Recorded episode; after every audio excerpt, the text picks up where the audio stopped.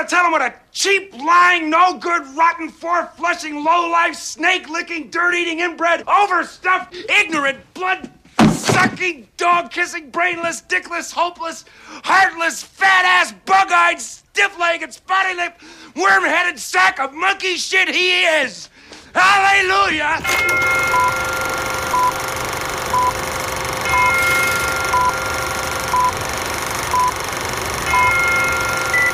Und das, liebe Leute, war eine Live-Einschaltung aus der Weihnachtsstube vor Familie Frick. Eine ganz schöne, besinnliche Weihnachten wünsche ich euch und ich hoffe, es geht bei euch nicht so zu und her wie bei uns. So, ne, jetzt Scherz beiseite. Was ihr da gehört habt, ist natürlich ein Ausschnitt aus dem Film Christmas Vacation aus dem Jahr 1989 oder zu gut Deutsch «Schöne Bescherung», wo der Clark Griswold mal so richtig Tacheles redet am Weihnachtstag. Man sagt ja immer, es ist so ein besinnlicher Tag, aber eben vielfach artet es eben so kleine Familienkrisen aus. Ich hoffe, das ist bei euch nicht passiert und falls doch, könnt ihr mich jetzt mit diesem Podcast ein bisschen abholen. Das Jahr 1989 war es, wo der Film ist rausgekommen Wir sind jetzt 34 Jahre später und unser Jahr 2023 geht ja jetzt auch langsam zu Ende.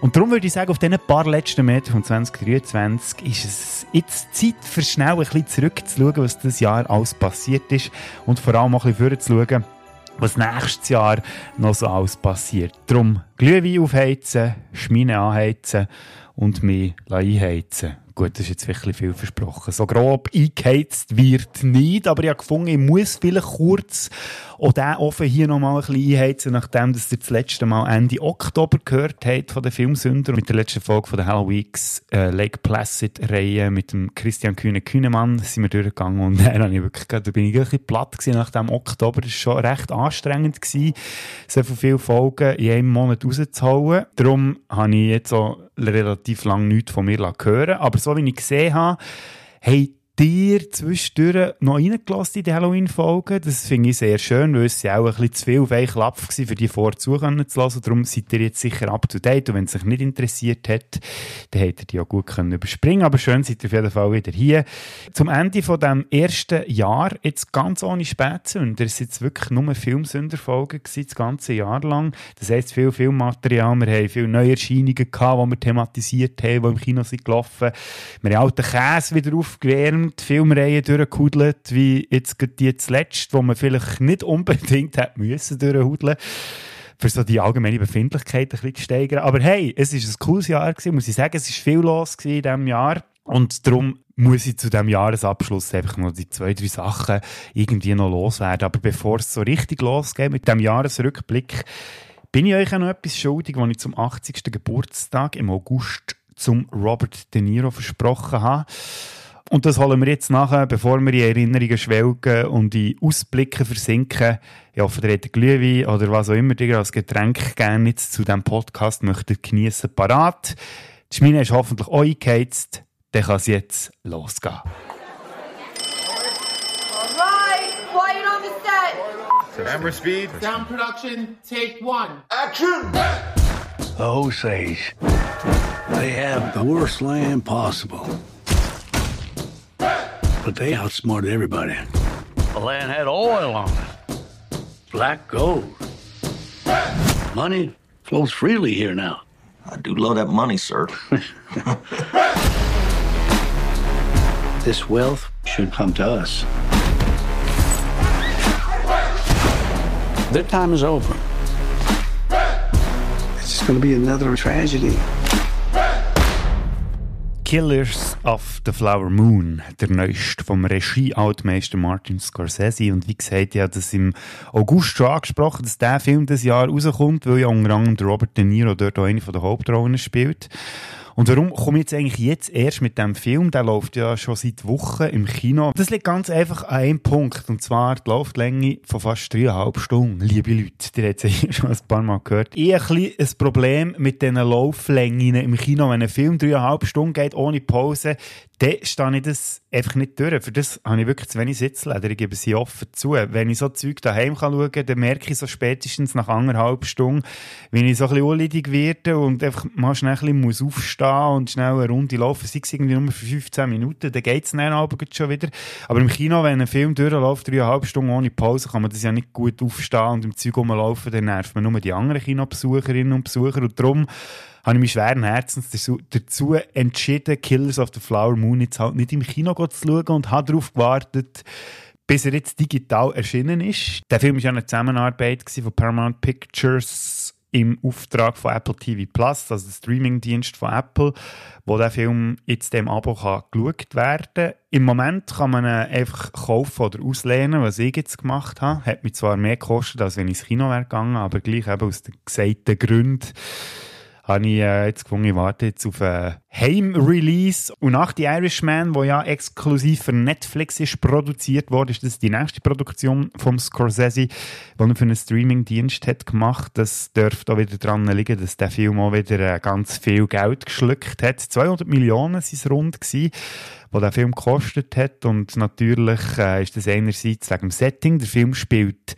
in den 1920er Jahren. Schon um das wiederherzustellen, die Zeit dann dürfte relativ viel gekostet haben. Und dann, äh, wahrscheinlich auch die Hauptdarsteller, die da der ein oder andere Franken gekostet haben. Voran natürlich eben der Robert De Niro, den ich schon gesagt habe, der Leonardo DiCaprio, der da auch mitspielt.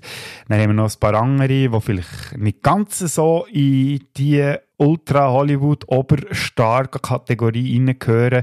Wir haben Jesse Plemons in einer kleineren Rolle und noch in einer ganz kleinen Rolle Brandon Fraser. Zusätzlich haben wir eine Riege an Darstellenden, die wahrscheinlich Nachfahren sind von amerikanischen Ureinwohnern, weil es geht in Killers of the Flower Moon um ein Gebiet in Oklahoma, das ist bewohnt wurde vom sogenannten Osage-Volk. Das waren amerikanische Ureinwohner. Gewesen. Und auf diesem Gebiet ist Ende 1890er Jahre Öl gefunden worden. Und das hat dann die Osage zum recht reichen Volk, wäre untertrieben, wenn ich das würde sagen, sie sind sogar, man sagt, das reichste Volk gewesen zu dieser Zeit, oder die reichste soziale Rasse, wenn man überhaupt mal von Rassen möchte reden, auf der ganzen Welt. Und das hat natürlich geheißen, dass die Weißen das haben ausnutzen und weil die Osage dann zumal relativ wenig Erfahrung hatte mit dem Konsumverhalten, wenn man mal viel äh, Vermögen angesammelt hat, haben das die Weißen ausgenutzt. Zum Beispiel haben sie ihnen das Geld die Banken vorenthalten. Sie dann müssen wie Okay einholen von einem Vormund, wo das wie erlaubt hat, dass sie dort das Geld holen können, wenn ich das richtig verstanden habe im Film. Dann äh, hat man horrende Preise verlangt, wenn sie sich Waren einkaufen.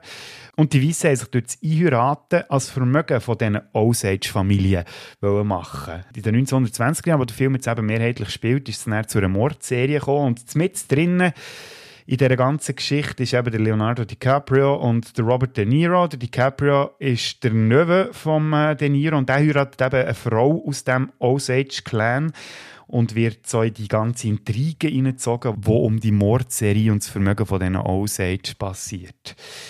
Ja, viel mehr möchte ich nicht verraten, weil wenn es nicht so geht wie mir und der Film nicht im Kino schauen, dann wartet ihr jetzt vielleicht auch darauf, dass ihr den, wenn ihr dann mal die dreieinhalb Stunden Zeit könnt, nehmen, dann mal nachholen Darum verrate ich jetzt da nicht viel mehr, weil es ist, glaube ich, wirklich gut, wenn man nicht zu viel weiss. Ich glaube, es ist jetzt die Grundhandlung und so, das ist noch nicht zu viel verraten, das bekommt man mit über, wenn man Filmzusammenfassung irgendwo im Internet liest.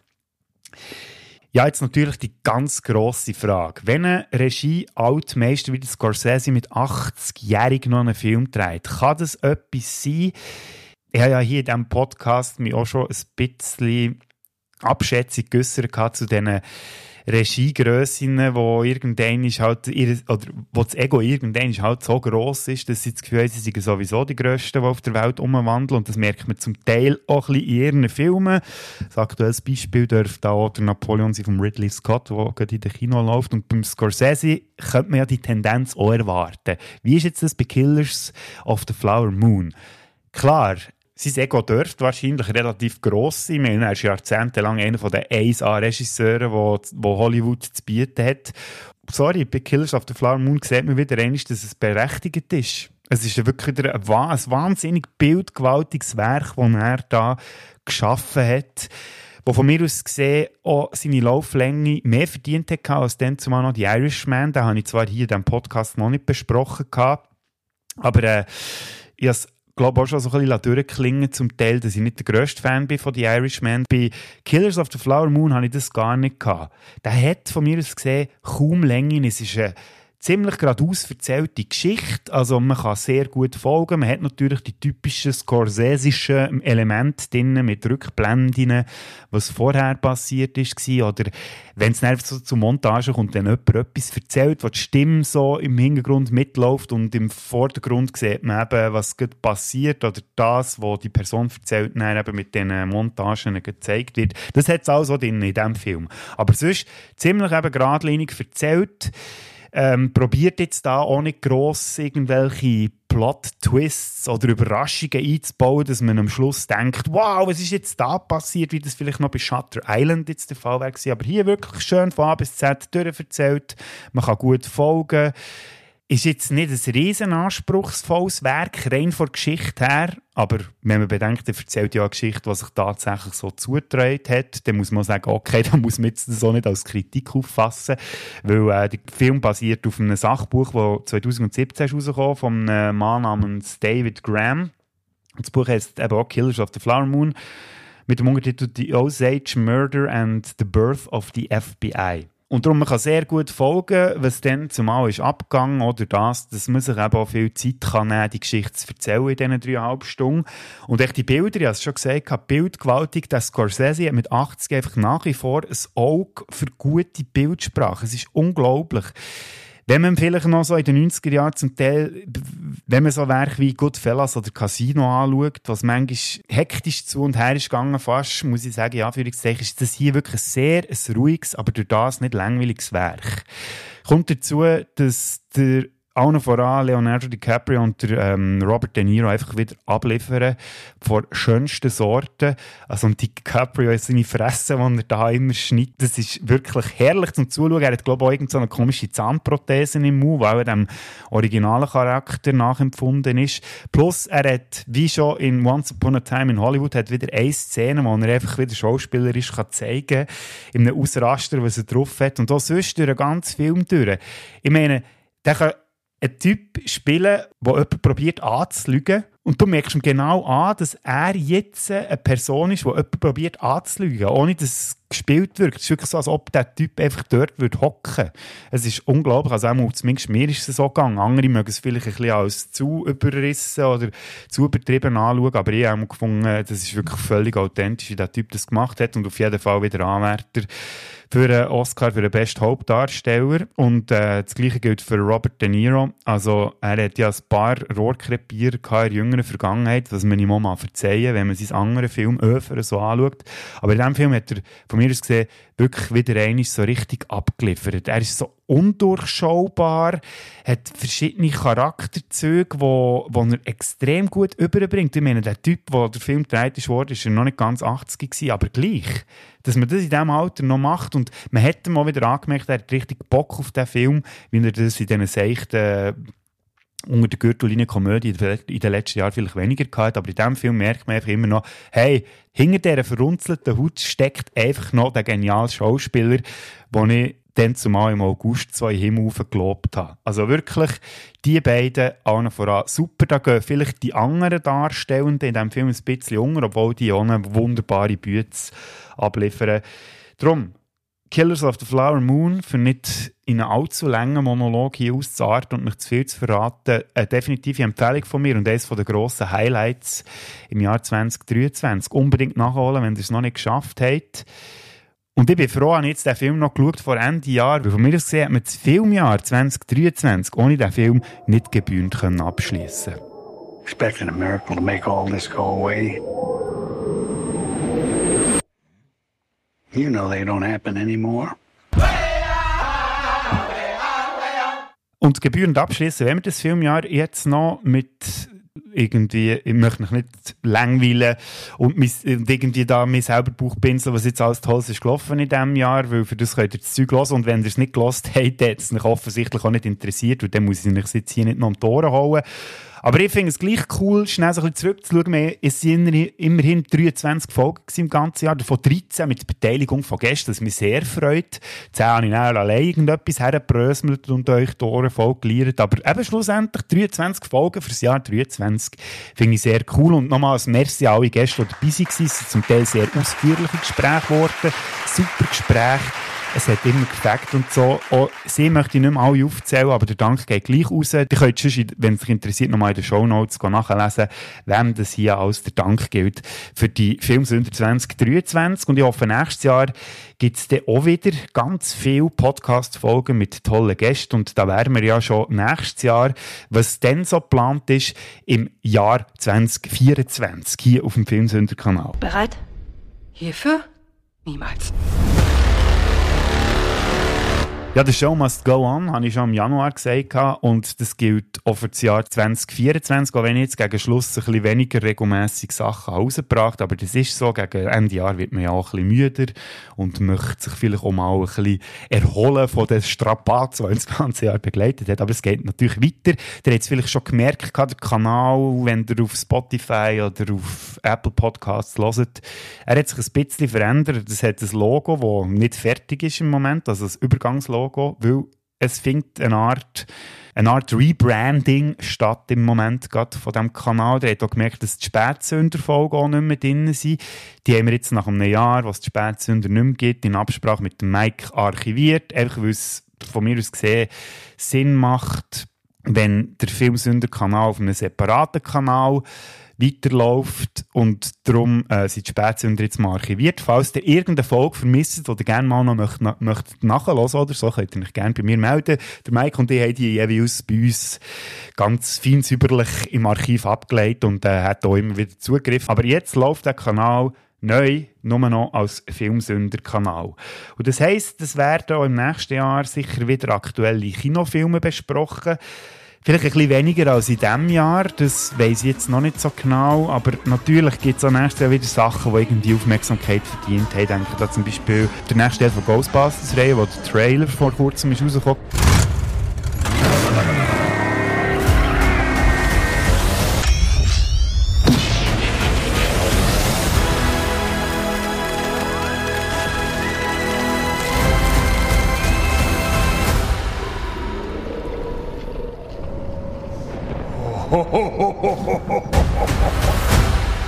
interessant aus. Ich hoffe, er wird auch interessant und äh, dass jetzt das Franchise, wie es so schön heisst, nicht auch noch zu Boden eine ganz interessante Geschichte finde ich äh, der nächste Film von George Miller. Der ist ja mittlerweile auch schon über 80. Das, für die, die es nicht wissen, das ist der Schöpfer von Mad Max-Reihe, der ja 2015 mit Mad Max Fury Road eine fulminante Rückkehr gefeiert hat. Also einer der grössten und spektakulärsten Actionfilme wahrscheinlich aus dem letzten Jahrzehnt. Und Furiosa, das, der Film erzählt jetzt eben Geschichte von jüngere Version von Charlize Theron, dann zumal bei Mad Max Fury Road. Und gespielt wird die von Anya Taylor-Joy. Und dort sieht der Trailer auch wieder ganz interessant aus. Whatever you have to do. However long it takes. Promise me you'll find your way home. Furiosa. Give me this promise. Ähnliche Endzeit-Wüstenstimmung, wie das bei Mad Max Fury Road schon der, der Fall war. Und so auf dem Papier haben sie gefunden, ja, braucht es jetzt das? Aber auch der Trailer, der hat mich lustig gemacht und ich bin sehr gespannt, wie der daherkommt, der Film. Das könnte sicher auch das Thema werden hier bei den Filmsünder. Was auch noch angekündigt ist für nächstes Jahr, ist ein weiterer Teil in der ganzen äh, Alien-Geschichte. Äh, Beetlejuice ist nach Jahrzehnten der zweite Teil geplant von Tim Burton. Joker, Folie 2 mit dem äh, Joaquin Phoenix und der äh, Lady Gaga soll nächstes Jahr ins Kino kommen. Dann haben wir eine Neuverfilmung von Nosferatu. Ihr erinnert euch, den Film, den ich dann zumal in der Halloween-Folge besprochen hatte, also aus, dem 19, aus den 1920er Jahren, der bekommt jetzt eine Neuverfilmung über, wo ich auch sehr gespannt bin, wie das daherkommt. Aber eben, das sind wieder alles Fortsetzungen und Neuauflagen von Filmen, die nächstes Jahr rauskommen. Gibt es denn keine originären Stoffe? Habe ich mich gefragt. Habe dann mal schnell zurückgeschaut, wie viele von denen das ich eigentlich jetzt in diesem Jahr hier auf dem Kanal besprochen habe. Das waren ja relativ wenig. Gewesen. Ich komme gerade auf vier, mit Banshees, mit Babylon, mit Oppenheimer und Killers of the Flower Moon. Das ist ein bisschen wenig, dünkt es mir. Darum äh, sicher der Fokus so mal ein bisschen auf originellere Geschichten, sage ich jetzt mal, ja, Führungszeichen, nächstes Jahr. Auch von denen gibt es wieder genug im Angebot. Ganz spannend sieht Poor Things aus mit der Emma Stone. So eine Art Frankensteins Monstergeschichte, wo auch bei dem Filmfestspiel zu Venedig der Preis gewonnen hat für den besten Film. Und auch der Trailer sieht extrem spannend aus. Also, den werde ich mir sicher antun. Der wird äh, im Januar, glaube ich, kommt der bei uns aus. Oder im Februar. Das könnte so ein bisschen Pendant geben zu Babylon von der Filmbesprechung her mal etwas Originelles zu besprechen. Dann haben wir den Fall gegeben von David Leitch. Der David Leitch der hat beim ersten John Wick der Regie geführt. Also von Action her sollte es der Typ eigentlich im Griff haben. Er hat dann auch noch so ein bisschen Gurken produziert wie Hobbs und Shaw. Darum hoffe ich jetzt, dass bei der Fall Guy, wo wieder eine originale Geschichte soll sein oder eigene Geschichte erzählt und nicht irgendein Franchise weiterführt. Darum bin ich sehr gespannt, was er aus dem Stoff macht. Also das könnte je nachdem ja etwas sein, was hier auf dem Kanal besprochen wird nächstes Jahr. Und ein Film mit dem Titel The Bike Riders, wo ich ehrlich gesagt noch nicht viel mehr dazu weiß, aber eben, ja, es hat originelle Stoffe, die da im Jahr 2024 ins Kino kommen. Und darum wird hier sicher der ein oder andere Platz finden in den Filmsünder. 2024 markiert aber auch ein Jubiläumsjahr von einem der grossartigsten Filmjahre, behaupte ich jetzt mal. Es geht nämlich um das Filmjahr 1984. Das müsst ihr euch jetzt mal auf der Zunge vergehen, was da alles ist rausgekommen. Zum Beispiel This is Spinal Tap eine der ersten Mockumentaries, die es jemals gegeben hat. Also eine falsche Dokumentation über eine Rockband, die es gar nie wirklich hat gegeben der Film feiert Jubiläum. Dann haben wir Gremlins. Es war einmal in Amerika, falls wir wieder mal so einen richtig langen Schinken würden besprechen Auf der Jagd nach dem grünen Diamanten, Beverly Hills Cop, Indiana Jones und der Tempel des Todes, 1984, die unendliche Geschichte, Dune, Nightmare on Elm Street, der erste Terminator, Breakfast Club, Brazil und, und, und, und. Da gäbe es ein paar, wo man mal ein bisschen genauer könnte heranschauen im Zuge von dem Jubiläum vom Filmjahr 1984 und da wird sicher auch der eine oder andere besprochen, sicher auch mit Gästen. Leider habe ich da noch nichts Konkretes, was ich euch versprechen kann und darum lasse ich es auch gescheiter. Dann habe ich dieses Jahr auch probiert, so ein bisschen Newsformat einzuführen. Pff, ist jetzt nicht so wahnsinnig gut gekommen. Immerhin sind die Oscars ein Thema gewesen, wird auch nächstes Jahr wieder so sein. Ähm, dann, äh, der Hollywood-Streik war Thema gewesen, hier, wo ja jetzt zum Glück vorbei ist wieder. Und so News in diesem Stil könnte ich mir gut vorstellen, dass die Podcast-Form hier auch könnte stattfinden wieder im nächsten Jahr. Ich fände es auch schön, weil eine grosse News, liebe Filmfans, erwartet uns wahrscheinlich in 2024, zumindest gehe ich schwer davon aus, dass das im nächsten Jahr endlich gelüftet wird, das grosse Geheimnis, das uns seit spätestens dann beschäftigt, wo wir gehört haben, dass es sein letzter Auftritt ist als die Figur. The name's Bond. James Bond. Genau. Der neue James Bond könnte endlich bekannt gegeben werden. Nachdem Gerüchte Küche schon seit Monaten oder eigentlich schon seit Jahren am Brodeln ist, wollen wir doch endlich wissen, wer jetzt der neue James Bond 007 wird. Ich habe ja ein bisschen den Eindruck, sie lassen sich extrem Zeit, dass es vielleicht auch ein bisschen daran liegt. Also klar, dass sie jetzt während dem ganzen Hollywood-Streik das nicht können bekannt geben das leuchtet mir irgendwie noch ein. Aber auch sonst habe ich so ein bisschen das Gefühl, dass sie sich vielleicht mit uh, No Time to Die dann zumal im 21. vielleicht ein bisschen in eine Sackgasse manövriert haben. We just need more time. If we only had more time.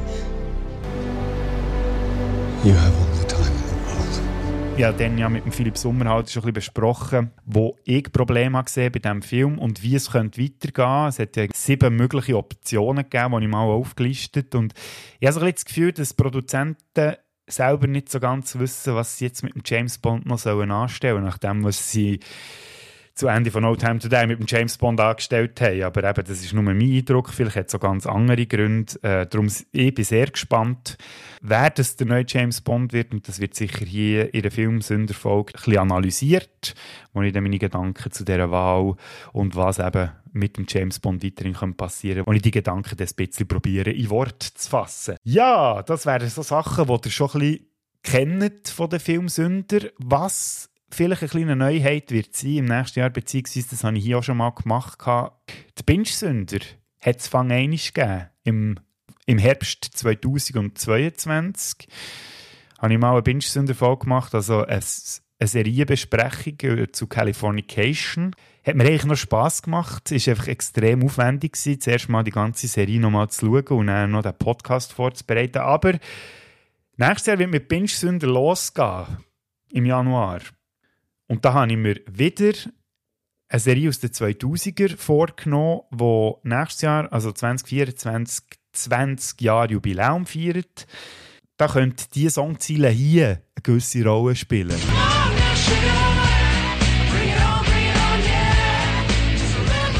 A long time ago, we used to be friends and I haven't thought of you lately at all. Wisst ihr, um was das könnte gehen? Könnt ja noch ein bisschen daran rumhören. Es sind noch andere Serien, Pipeline, die vielleicht auch als Binge-Sünder hier könnten Thema werden im Filmsünderjahr 2024. Aber wenn man schon zu Weihnachten solche Versprechungen macht, dann sollte man sie dann halt näher auch umsetzen. so, jetzt habe ich genug palavert hier. Ich hoffe, ihr genießt noch die Weihnachtstage, habt noch einen guten Endspurt vom 2023 und startet ganz geschmeidig ins Jahr 2024. Wenn wir uns hier dann wieder hören, zum Film Sünderle und Binge Sünderle und was auch immer Schönes passiert im 2024. Es wäre auch schön, wenn ihr auch wieder Teil davon seid. Es macht nämlich wirklich auch Spass, das Zeug hier zu machen und zu merken, dass es auch eine gewisse Resonanz hat da außen bei euch. Und ja, darum habt es noch gut. Schaut noch den einen oder anderen Film aufs Jahresende, genießt es, nehmt es nicht allzu streng und vor allem nehmt euch nicht zu viel Vorsätze, weil wir es so kennen man hält dort die Hälfte dann wieder ein. Ein Versprechen, das ich aber sicher machen kann, die nächste Staffel Filmsünder kommt bestimmt. The next season, my friend. God, I hope. Okay, that's a wrap.